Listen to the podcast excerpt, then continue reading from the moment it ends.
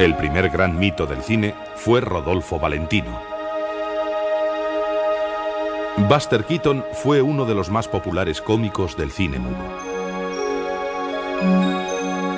Pero el mayor genio del cine cómico fue sin duda Charles Chaplin.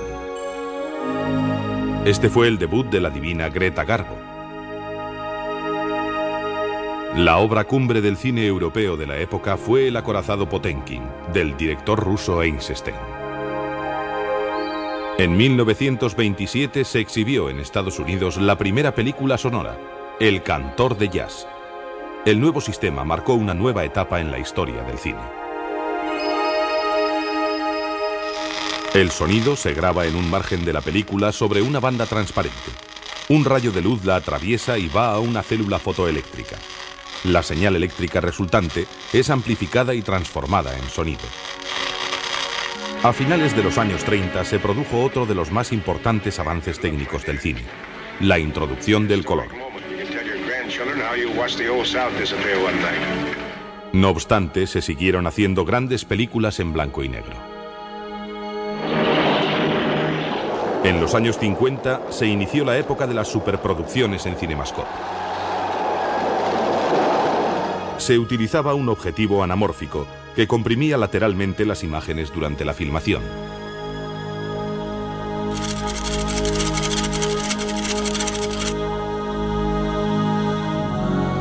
Durante la proyección, un objetivo similar ensanchaba la imagen en la pantalla, recuperando las proporciones correctas. El cine se convirtió en una gran industria que además de películas comerciales también consiguió importantes obras de arte realizadas por directores como François Truffaut, Akira Kurosawa, Francis Ford Coppola o Luis Buñuel. El cine que se hace en la actualidad puede aprovecharse de los grandes avances técnicos surgidos en el campo de la imagen y del sonido. Hoy día se dispone de una gama de efectos especiales casi ilimitada. Se puede decir que no hay nada que imaginemos que no se pueda hacer realidad en una película. El cine exige un alto nivel de especialización y una importantísima labor de equipo.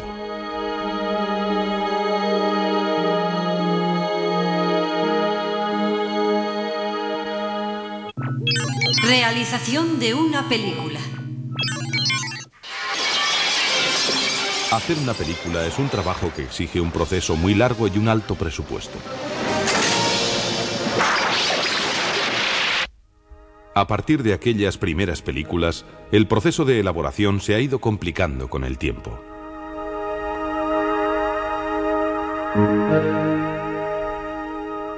A medida que se fue convirtiendo en una industria más importante, fue exigiendo un mayor grado de planificación y de presupuesto. Actualmente el equipo técnico y humano está muy especializado.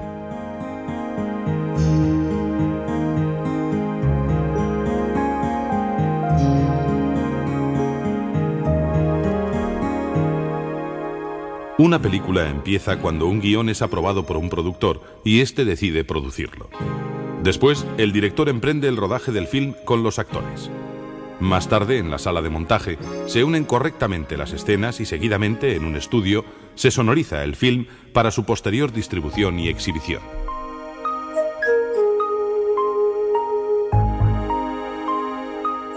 En el rodaje, además del director y de los actores, es fundamental el trabajo de un gran número de personas de profesiones diferentes. El tiempo de rodaje varía desde unos pocos días hasta varios años.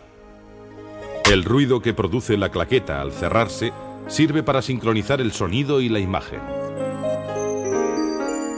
Uno de los elementos más importantes de las películas, especialmente las de acción, es la intervención de especialistas.